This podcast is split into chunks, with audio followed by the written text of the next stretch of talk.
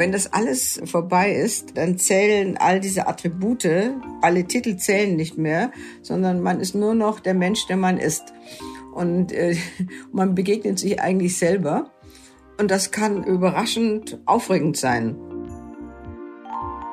Das war Patricia Riekel, langjährige Chefredakteurin der Bunden und seit 2016 im Ruhestand. Wobei Ruhestand trifft es nicht ganz. Patricia Riekel ist in der Lokalpolitik tätig und sie hat dieses Jahr ein Buch darüber geschrieben, wie es ist, loszulassen, genauer gesagt, loslassen zu müssen, nämlich dann, wenn der Job eines Tages auch mal vorbei ist.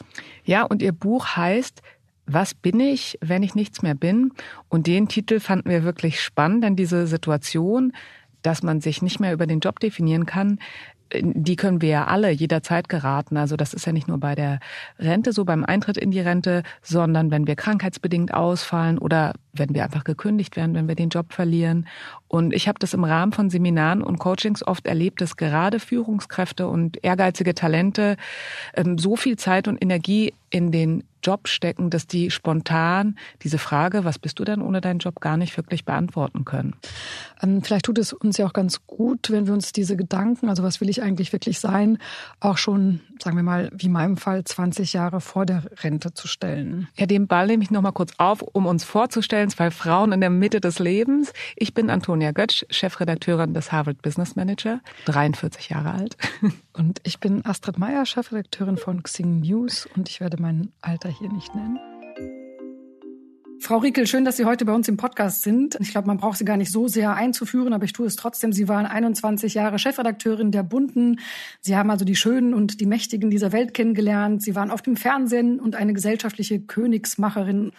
Äh, wie würden Sie mit etwas Abstand denn heute Ihr Verhältnis zu Ihrem Job damals beschreiben? Das war mein, mein Traumjob und ich habe jeden einzelnen Tag genossen. Aber wenn Sie sagen, dass das Ihr, Ihr Traumjob war, das ähm, schreiben Sie auch in Ihrem Buch sehr deutlich. Ähm, wann haben Sie sich denn das erste Mal darüber Gedanken gemacht, dass das alles eines Tages ja auch mal vorbei sein könnte? Als ich am ersten Tag bei Bunte angefangen habe und bin mit dem Dienstwagen in die Garage gefahren und dann bin ich an dem Portier vorbei und der Portier hat gesagt, oh, Frau Riedl, grüß Gott, wie schön, dass Sie da sind. Ich freue mich so sehr und so weiter. Der war sehr nett. Und äh, der Empfang dann in der Redaktion war also auch entsprechend nett. So, dass ich mich also auch hätte geschmeichelt fühlen können. Aber ich habe mir immer gesagt, diese Aufmerksamkeit hat nur was mit deiner Position zu tun, nicht mit deiner Person, denn die kennen dich ja alle gar nicht. Also ich habe mir immer vorgenommen, vergiss nie, dass du irgendwann einmal aufhörst, weil du bist eine Angestellte und irgendwann wirst du ausgewechselt. Ich, ich glaube, dass es ganz wichtig ist, dass man, dass man gerade in Spitzenjobs nicht das Gefühl hat, dass, dass, es, dass das alles einem zusteht oder dass man das verdient hat, ja, sondern man muss sich immer sagen, ja, ich habe diese Position und irgendwann wird es vorbei sein. Wobei man zwar daran denken sollte, es ist irgendwann zu Ende, aber das bereitet einen nicht darauf vor, wie es ist, wenn man aufhören muss. Denn äh, ich hätte ja noch ewig weiterarbeiten können, hätte ich auch gerne getan, das gebe ich zu. Und als ich mit 67 äh, in, in den Ruhestand geschickt wurde, um nicht zu sagen gezwungen fast, ja. Genau, es gab eine Altersbeschränkung, richtig? Bei genau, Alters, eine, eine dumme Altersbeschränkung, wie ich finde. Aber e egal wie, da war schon so ein Gefühl des äh, Gekränktseins und kann das wirklich sein und können die auf mich verzichten und wieso überhaupt? Äh, ich, ich würde da gerne ähm, nochmal nachfassen, weil Sie ja gesagt haben, Sie haben sich ja sehr mh, mm, ja schon sehr, sehr früh in ihrer Karriere darüber Gedanken gemacht und reflektiert, dass das eben eine geliehene Macht ist. Ähm, dann kam aber diese, der, der Moment, wo sie in Rente gehen mussten, wie Sie sagen. Ähm, und in Ihrem Buch schreiben Sie dann aber, dass sich dieser ähm, Ruhestand auf einmal für sich angefühlt hat, als wären Sie aus einem fahrenden Karussell gestürzt. Also trotz innerer Reflexion ähm, hat es ja offensichtlich nicht so gut geklappt mit diesem Übergang. Warum? Was, was, was ist da passiert? Weil man sich, äh, weil man sich auf Gefühl, man kann zwar Gefühle äh, man kann an Gefühle denken und sagen, so wird es sein, aber wie es dann wirklich ist, das, darauf kann man sich nicht vorbereiten. Und ich war zwiegespalten. Auf der einen Seite äh, ist es mir schwer gefallen, aus diesem äh, aus diesem Tagesrhythmus herauszufallen, darauf zu verzichten, mit den Kollegen über Themen zu diskutieren und all das, woran ich in meinem Beruf Spaß hatte. Aber auf der anderen Seite war natürlich auch so ein Gefühl der Euphorie. Ich muss jetzt noch was Tolles auf die Beine stellen. Ich muss jetzt unbedingt noch etwas machen. Äh, ich, äh, was, was kann es denn sein? Wobei ich wie viele Menschen vielleicht den Fehler gemacht habe, anfangs zu überlegen, womit kann ich die Welt weiter beeindrucken? Wie kann ich der Welt zeigen, ich bin noch da, hallo, mit mir ist noch zu rechnen? Es hat eine Zeit lang gedauert, bis ich mir klar machte, dass es im, in dieser Phase des Lebens im Ruhestand nicht darum geht, dass man nochmal, dass sich das alles, was man tut, rentieren muss, sondern es geht nur noch darum, dass es sich für einen persönlich lohnt und dass es den eigenen Blick erweitert. Sie haben ja Ihrem Buch den wunderbaren Titel gegeben, Was bin ich, wenn ich nichts mehr bin? Wie beantworten Sie denn diese Frage heute? Der Titel ist mir spontan eingefallen, weil ich wie viele Menschen damit beschäftigt war, was kommt eigentlich danach? Wie nimmt mich die Welt wahr? Werde ich überhaupt noch wahrgenommen? Sieht mich überhaupt noch jemand? Werde ich mich, werde ich mich fühlen wie ein Teddybär, ein Alter, den man in die Ecke geworfen hat, mit dem niemand mehr, mit dem kein Kind mehr spielen möchte? Das war so mein Bild, so ein bisschen. Aber heute denke ich, dass, äh, dass das Ende der Karriere einem eine ganz neue Lebensphase eröffnen kann und dass man dass man eine andere Form von Befriedigung und Glück findet, weil während der Karriere ist man äh, darauf fokussiert, etwas zu leisten, etwas äh, darzustellen, etwas aufzubauen, äh, auch etwas zu sein. Die eigene Inszenierung spielt ja auch bei der Karriere eine Rolle. Und wenn das alles äh, vorbei ist, dann zählen all diese Attribute, alle Titel zählen nicht mehr, sondern man ist nur noch der Mensch, der man ist. Und äh, man begegnet sich eigentlich selber. Und das kann, äh, das kann überraschend aufregend sein. Aber nochmal, Frau Riekel, wem, wem sind Sie denn da begegnet? Also wer ist Patricia Riekel heute? Ich habe ungefähr 50 Jahre lang als, als Journalistin gearbeitet, immer äh, darauf bedacht, dem Zeitgeist auf der Spur zu sein, gute Geschichten zu finden, darüber zu schreiben, bemerkt zu werden. Das gehört ja auch zum Journalismus. Man, man will bemerkt werden. Man, man möchte äh, zeigen, was man herausgefunden hat, wie man denkt und wie man schreibt.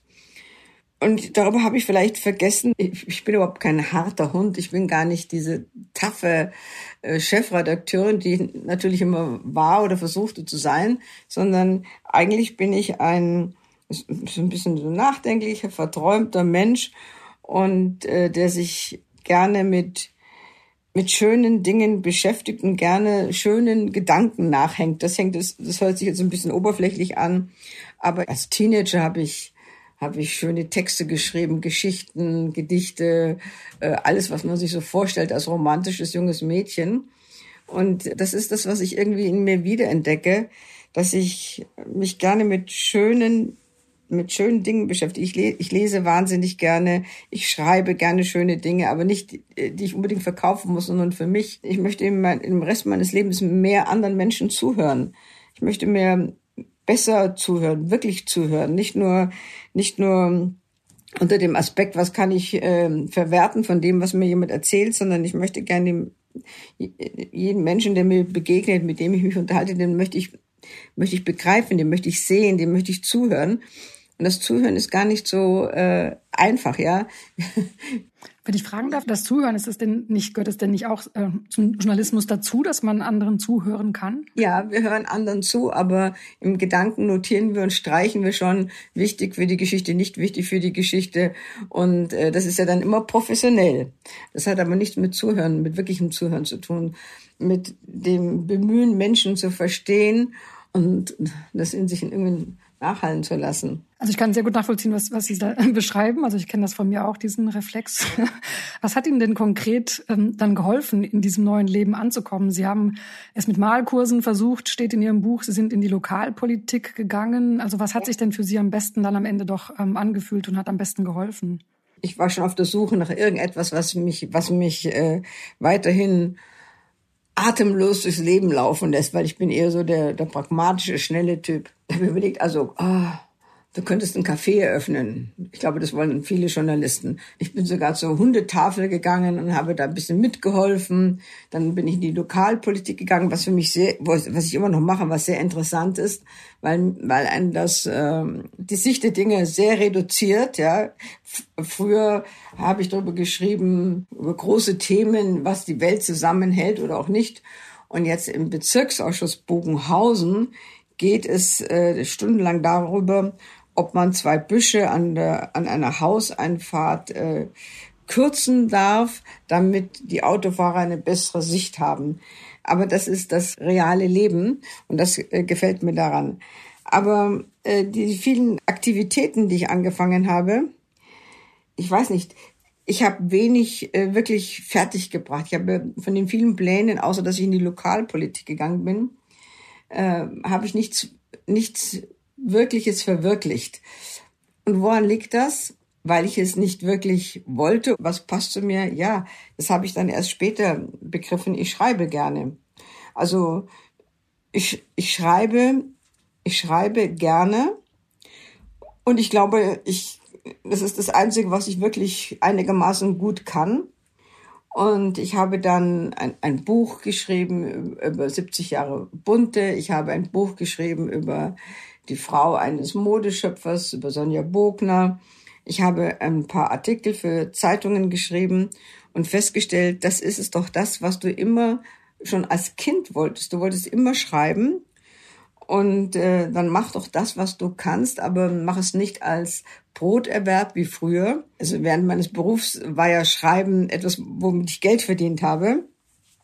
Und jetzt kann ich das schreiben, was ich möchte, was mir gefällt oder auch nicht. Wenn ich das ganz kurz zusammenfassen kann, man hat ja so als Mensch im Laufe eines Lebens ähm, viele Identitäten und manche von uns verwandeln sich von der Kindheit über die Jugend dann in einen komplett anderen Menschen als Erwachsener, vielleicht mit anderen Interessen. Ähm, wenn ich Sie richtig verstehe, ist dann sozusagen der Abschied oder der Abschnitt ähm, nach dem Berufsleben wieder so eine Rückkehr zu dem Menschen, der Sie als, als Kind oder als Jugendliche waren. Ja, äh, es ist so, dass wenn man ähm, in den Ruhestand geht, kann man das ein bisschen vergleichen mit dem Ende der Schulzeit. Ganz viele Möglichkeiten liegen vor einem. Man muss sich nur entscheiden. Äh, am Ende der Schulzeit äh, denkt man darüber nach, was will ich werden, wer will ich sein, wo wird mich mein Weg hinführen. Und ich habe die Auswahl zwischen vielen, vielen Möglichkeiten. Und das ist im Ruhestand auch so, dass man so in die Zukunft schauen kann und sagen, äh, was möchte ich eigentlich wirklich sein. Es gibt unendlich viele Möglichkeiten von Ehrenämtern und das ist eine ganz große Sache. Andere Menschen sagen, ich, ich bin nicht so der Typ, der immer nur für andere da ist, ich möchte gerne was äh, Neues lernen. Äh, die Volkshochschulen bieten unendlich viele Kurse. Man kann auch ein, ein Seniorenstudium beginnen. Also die, die Möglichkeiten sind, sind sehr, sehr groß. Andere sind neugierig und wollen die Welt entdecken. Das Einzige, was ich, was ich nicht gut finde, ist, wenn man, wenn man quasi äh, erstarrt vor den, vor den vielen Möglichkeiten, die man tatsächlich hat und dann äh, zu Hause nur noch auf der Couch liegt oder in den Fernseher guckt und sich zu nichts mehr aufraffen kann. Das ist ein, das wäre ein Verschleudern von einer wunderbaren Zeit, die noch vor einem liegt. Denn was ist denn das Schöne am Ruhestand? Das habe ich auch erst lernen, begreifen müssen. Man ist niemandem mehr Rechenschaft schuldig.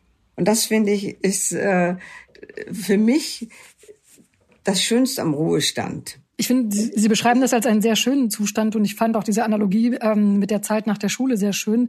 Da gibt es aber einen, einen wesentlichen Unterschied. Ähm, man ist nun dann doch schon ein paar Jahrzehnte älter ähm, und hat dann vielleicht auch ein paar Gebrechen oder ist nicht mehr so fit. Ähm, wie gehen Sie denn damit um? Also halten Sie sich fit? Also ich habe eine Personal Trainerin, die kommt. Ich hasse es. Ich hasse es zweimal in der Woche. sie kommt, denkt mir, ach, was hat sie heute keine Zeit? Wäre das schön? Nein, sie hat immer Zeit, ja. Also ich, ich achte ein bisschen auf die Ernährung und auf solche Sachen, aber da habe ich jetzt mehr Zeit. Niemand weiß, wie viel Zeit ich noch habe. Niemand weiß, wie viele Jahre noch auf mich warten. Und ich will jeden einzelnen Tag genießen. Und ich will jeden Tag zu einem Erlebnis machen. Und äh, diese Freiheit, äh, die, die ich jetzt in mir verspüre, das Loslassen können, äh, das Loslassen auch von Bedürfnissen, das erleichtert mich, ja. Sie haben jetzt ein wichtiges äh, Wort angesprochen, das Thema Loslassen. Wie wichtig ist es denn, ähm, um loslassen zu können, im Beruf dann auch einen Nachfolger aufzubauen oder eine Nachfolgerin? Die ersten Wochen, Monate, ja, die ersten ein, zwei Jahre habe ich alles, was die Bunte betrifft, äh, mit dem gleichen Sorgfalt verfolgt, als wäre ich noch an Bord was macht mein Nachfolger, was macht das Team. Äh, und natürlich äh, die ganze Konzentration gilt dem Nachfolger. Ich muss es gestehen, äh, hatte ich dann äh, einen Schalter in meinem Kopf umgekippt und, ich habe ihn eigentlich äh, äh, fast gehasst, ja, denn er hat jetzt, er hat jetzt alles das, was, äh, was mir so wichtig war. Und äh, ich hätte ihm sogar vielleicht ein Scheitern gewünscht, weil dann hätte es sich ja herausgestellt, dass ich unersetzlich bin oder fast unersetzlich. Aber ich muss jetzt auch sagen, das hat sich dann auch irgendwie gegeben, vor allem als ich äh, mir überlegt habe, ich selber war auch Nachfolgerin und mein Vorgänger hatte einige Mal, hatte einige Schwierigkeiten mit mir. Der hat jahrelang durch mich hindurchgeschaut, als wäre ich, äh, als wäre ich nicht auf dieser Welt und ich, und dabei habe ich mich doch so sehr danach gesehnt, dass er sagt, das ist gut, was du machst, das ist alles in Ordnung. Und der Gedanke daran, wie ich so unter dieser Ablehnung, äh, wie, das hat mir zu schaffen gemacht. Das hat mir dann äh, den Blick auf meine Nachfolge erleichtert. Und ich freue mich heute, dass mein Nachfolger die Auflage hält und steigert. Ich freue mich, dass das Team sehr gut funktioniert. Und klar, manchmal denke ich mir, na, das hätte ich jetzt aber anders gemacht. Aber das hat sich wahrscheinlich mein Vorgänger auch so gedacht. Und solange man, solange man nicht mit, mit Zuneigung, ja fast mit Liebe auf, äh, auf, das, auf die ehemaligen Kollegen und auf das Team und den Vorgänger gucken kann, solange hat man sich nicht, nicht davon gelöst. Und die Freiheit in meinem Leben, das Ankommen in einer ganz neuen Phase, das ging Hand in Hand mit äh, dem Akzeptieren mit dem Akzeptieren, wie es jetzt ist und, und dass man Nachfolger eine gute Sache macht. Ja. Das wenn ich, Sie, wenn ich Sie richtig verstanden habe, haben Sie den Nachfolger nicht, nicht selbst aufgebaut, sondern der wurde quasi zum Nachfolger aufgebaut. Ich hatte nicht ausgesucht, ja, aber ich, ich glaube, dass, äh, dass die meisten Menschen in Spitzenjobs so irgend so ihre Probleme mit dem Nachfolger haben.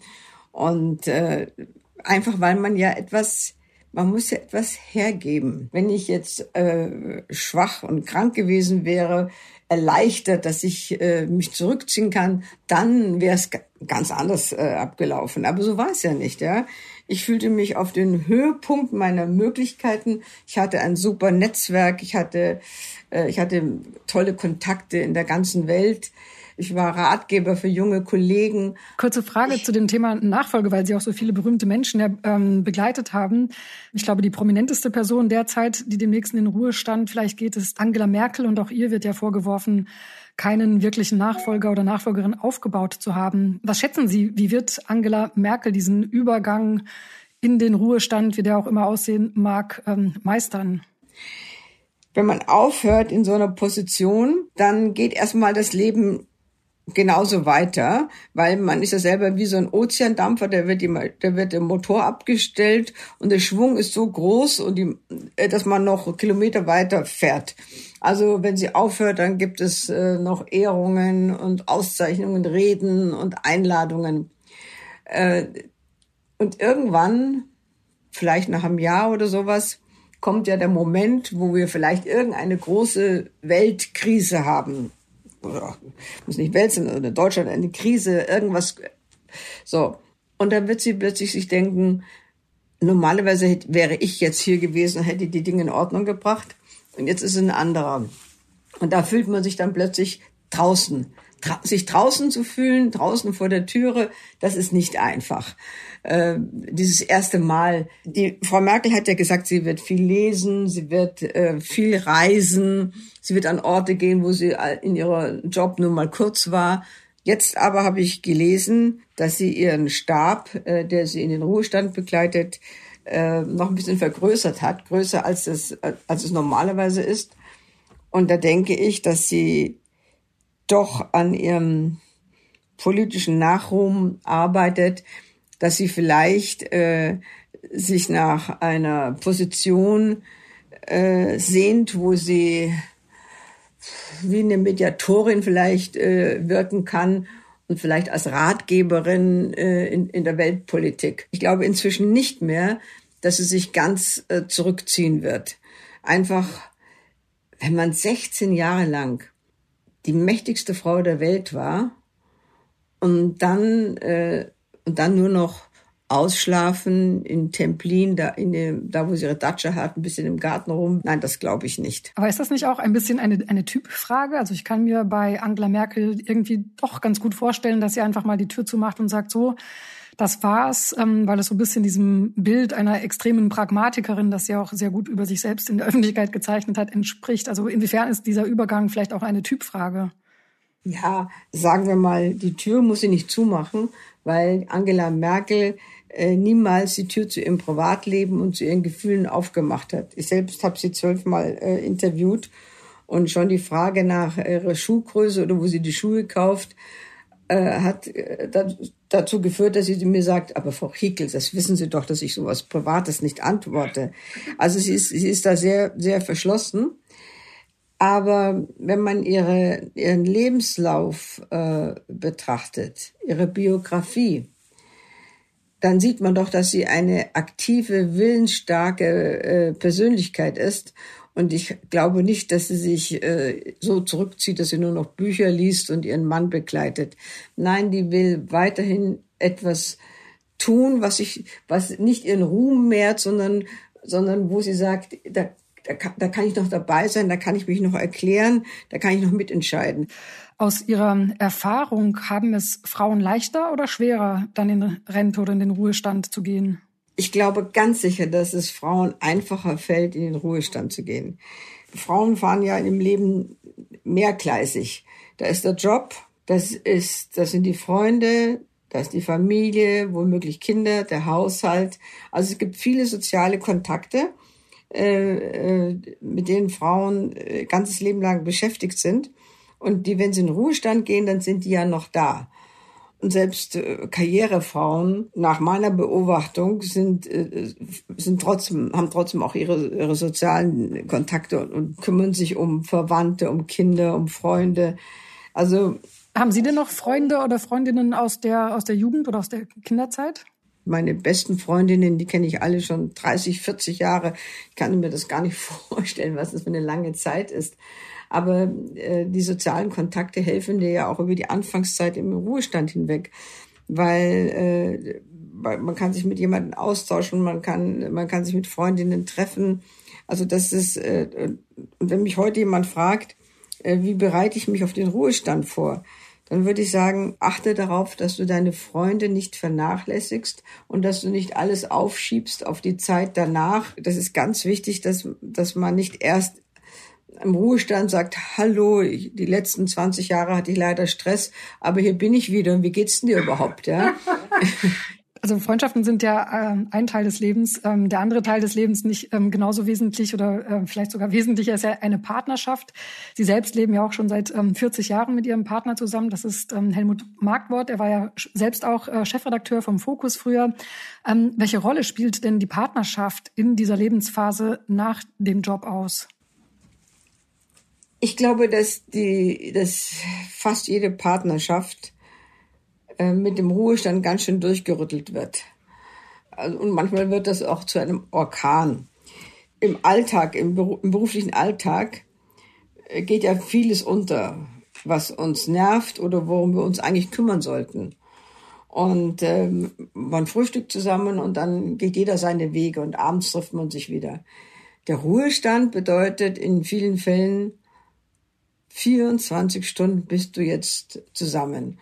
Und nach dem Frühstück, nach dem äh, sitzt du da und, und ihr guckt euch an und was macht ihr dann miteinander? Und manchmal guckst du in ein fremdes Gesicht und sagst dir, huch, äh, war ich mit ihm wirklich, bin ich mit ihm wirklich schon 30 Jahre zusammen und äh, wie seltsam. Und, und die kleinen Marotten und Macken, die wir alle haben, Männer wie Frauen, äh, die gehen einem vielleicht dann auch schnell mal auf die Nerven. Aber wie machen Sie das denn? Wie machen Sie das zu Hause, Sie und ähm, Herr Marquardt? Äh, ich würde in einer kleinen, engen Wohnung, wo wir aufeinander hocken, da würde ich durchdrehen, ja, weil ich habe eine ganz andere, ich, ich, ich bin, wir wissen sehr unterschiedlich, das ist auch der Reiz unserer Beziehung, aber ähm, ich baue gerne um, ich dekoriere gerne um, ich stelle gerne um. Ich bin dauernd aktiv unterwegs, was, mein, was hier mein Umfeld betrifft. Und deswegen haben wir auch, haben wir auch äh, genügend Räume, wo jeder das machen kann, was er machen möchte. Aber wir sind ja auch beide, äh, wir machen ja weiter was. Ich, ich schreibe, er schreibt, ich, ich gehe mit Freundinnen aus, ich bin am Wochenende viel mit meinen Freundinnen zusammen, das ist ganz wichtig. Also man braucht eine Distanz vom Partner auch, um zu erkennen, wie viel er einem bedeutet oder auch nicht, was natürlich das, das, schlechtere, das schlechtere Fall wäre. Aber ich glaube, man muss unbedingt in einer Partnerschaft immer einige Schritte zurücktreten können, um das äh, zu schätzen, was man hat. Mhm. Was geht Ihnen denn an, an, an Herrn Markwort auf den, auf den Keks? Weil Sie vorhin gesagt haben, manche Sachen gehen einem dann auch auf den Keks. Ich habe das anders gelöst. Äh, als wir vor vielen Jahren zusammengezogen sind, habe ich gesagt, du bist ab jetzt Vollgast. Das hat er natürlich gerne gehört. Das heißt, das heißt konkret, was heißt das? Vollgast heißt, dass er für nichts im Haushalt zuständig ist, für überhaupt nichts. Weil wenn er für nichts zuständig ist, dann gibt's auch keinen Ärger darüber, was er äh, nicht, was er getan oder nicht getan hat. Und ähm, das bedeutet aber nicht, dass äh, ich jetzt hier das, das Hausmütterchen bin, sondern, sondern äh, wir haben das schön verteilt und wir haben auch, auch eine Hilfe. Äh, das, das funktioniert alles. Aber das Schlimmste in einer Beziehung ist doch, wenn man anfängt, sich über Kleinigkeiten äh, auseinanderzusetzen oder zu streiten. Wenn man sagt, äh, du hast das nicht gemacht und das hast du doch versprochen und hast jenes nicht gemacht. Und deswegen habe ich das übernommen. Er hat, er macht dann andere Dinge für mich. Äh, aber das ist äh, so geteilt, das kann ich natürlich nicht jedem empfehlen, weil äh, viele haben auch einen anstrengenden Haushalt als ich mit, mit Kinder, Enkelkindern oder Angehörigen. Mhm. Darf ich an diesem Punkt fragen, also ähm, was Sie da beschreiben, glaube ich, dass das erleben ja viele ja Menschen, die in den langen Partnerschaften leben. Ähm, das klingt zugleich aber auch nach einer eher traditionellen Rollenaufteilung. Wie wichtig ist es Ihnen denn immer gewesen, auch als Frau, aber finanziell unabhängig von Ihrem Mann zu sein? Ja, ich war immer finanziell unabhängig. Ich glaube, das ist jetzt sozusagen ein Privileg von, äh, von jemand, der auch einen tollen Job hatte. Äh, ich war immer finanziell unabhängig und äh, bin es auch jetzt. Und das gibt das schöne Gefühl, ich, ich bin nicht gezwungen, in dieser Beziehung zu leben. Ich tue es freiwillig und, und, und, aus Freude und sicher. Und wenn ich mich manchmal sehr geärgert habe, das kommt ja auch vor, dann habe ich schon angefangen zu überlegen, ja, das, das, das, das da ziehe ich aus oder sowas ähnliches, ja. Also, also ich frage das sehr bewusst, weil viele Frauen, glaube ich, ja schon diesen Fehler machen, vor allen Dingen auch ähm, Frauen, die noch ähm, auch älter sind als ich, dass sie ja finanziell eben nicht an die Rente denken und dann, wenn es dann soweit ist, ähm, erst recht abhängig sind. So ähm, war Ihnen das auch mal bewusst und haben Sie davor vorgebeugt sozusagen? Ich wollte immer finanziell unabhängig sein. Äh, ich komme aus einer tollen Familie, und Künstlerfamilie, aber die Finanzen waren immer eine totale Katastrophe bei uns zu Hause.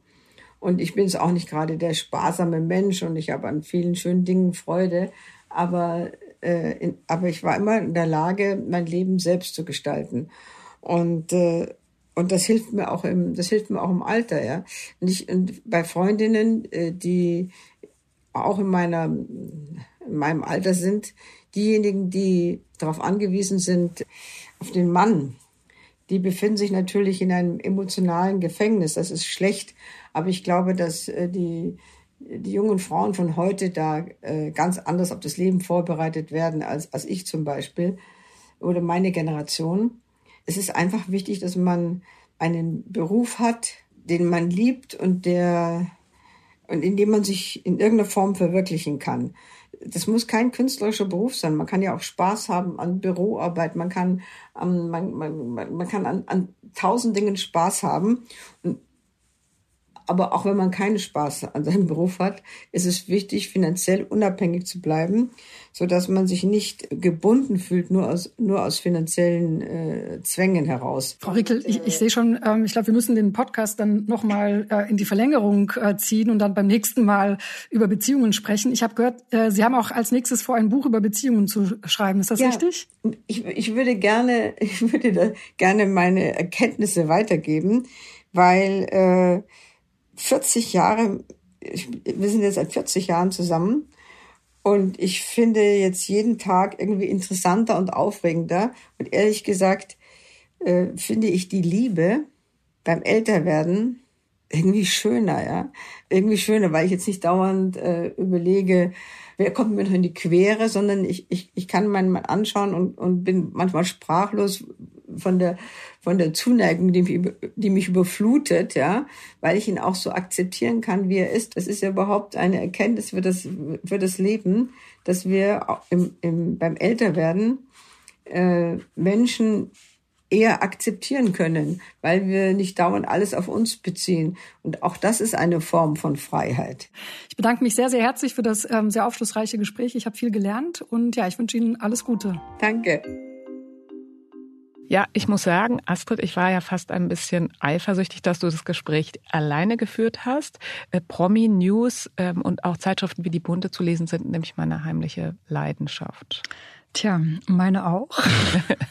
Aber dafür warst du ja im Urlaub und das war sicher auch sehr schön, oder? Wobei wir ja damit ja auch schon wieder mitten im Thema wären. Also bis wohin geht der Beruf, den wir ausüben und wo fängt in diesem Fall im Urlaub die private Antonia an. Also ich fand es ja sehr gut, dass du dich ausgeklingt hast und offline gegangen bist. Äh, ja, also ich habe nicht ganz abgeschaltet im Urlaub, wie ich es einfach gedacht hatte, aber ich würde sagen 90 Prozent abgeschaltet, Dienst-Apps vom Handy gelöscht, ähm, das wirklich sehr zurückgefahren. Ich war ein, zwei Mal auf Social Media, aber sonst sehr reduziert. Ich habe Romane gelesen, ich habe viel Zeit mit meiner Familie äh, verbracht und fand es tatsächlich mal wieder gut, sich darauf zu besinnen. Und ähm, ich fand es ja auch spannend, wie äh, Frau Riekel reflektiert hat, äh, dass diese Position auf Chef, äh, als Chefredakteurin eben auf Zeit begrenzt ist, dass das eine geliehene Macht ist. Darüber haben wir ja hier auch schon gesprochen. Ähm, das finde ich auch einen spannenden und äh, wichtigen Gedanken. Und dann eben auch zu schauen, was mache ich denn, wenn ich diese Rolle wieder abgebe? Und ähm, Reisen, das könnte ich mir zum Beispiel sehr gut vorstellen, dass ich dann das noch intensiver und sehr viel mache. Oh ja, ein Reiseblog wollen wir das nicht alle. Ähm. Ein Reiseblog Blog und ein Promi-Podcast, Astrid. Also ich finde, äh, aus unserer heutigen Folge gehen schon zwei potenzielle Projekte für uns hervor. Bitte schreibt uns, ob ihr gerne einen Promi-Podcast von mir und Astrid Ja, also für mich war auch noch ganz wichtig, ab, unabhängig von den Prominenten, dass auch Riekel doch sehr klar herausgestellt hat, dass sie bis heute ganz viele Freundschaften pflegt. Und zwar Freundschaften aus ihren Anfangsjahren als Journalistin, in denen ähm, ihr Status eben keine Rolle spielt. Und das sagt ja auch die Glücksforschung ganz klar, dass jene Menschen offensichtlich am glücklichsten sind, die auch langjährige Freundschaften pflegen, ähm, mit, also mit Menschen, die einen kennen, so wie man wirklich ist und bei denen wir uns ja eben, eben nicht verbiegen müssen und keine Rolle spielen. Dementsprechend haben wir auch eine Hausaufgabe für euch mitgebracht. Also jetzt fangen ja bald die Feiertage an.